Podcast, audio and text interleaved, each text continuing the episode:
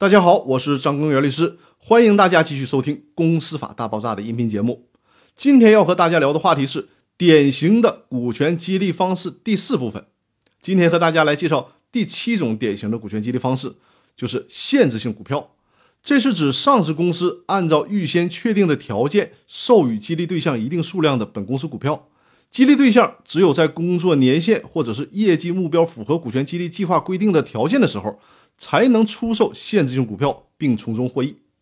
这种方式一般是上市公司当中使用。我们这里主要讨论非上市公司的股权激励问题，而且呢，限制性股票通常适用于业绩不太好的上市公司或者是初创的非上市公司。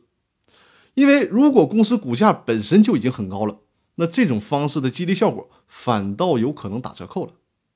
第八种典型的股权激励方式是延期支付，比如说。A 公司对隔壁老王做股权激励，隔壁老王是销售总监，要求他把公司的销售额做到一千万，就可以对他进行激励。激励的方式是奖励一百万的分红。但为了防止第一年激励之后，隔壁老王就知足常乐，不再努力了，所以说呢，通过延期支付这种方式，比如说第一年考核合格，确实可以拿到一百万，但实际上呢，第一年只给五十万，第二年业绩合格了，再把第一年中的三十万再给隔壁老王。隔壁老王在第二年拿到的激励，就相当于是第二年的一部分分红，再加上第一年的一部分分红。当到了第三年的时候，如果第三年考核也合格，就把第一年剩下的二十万全部支付给隔壁老王。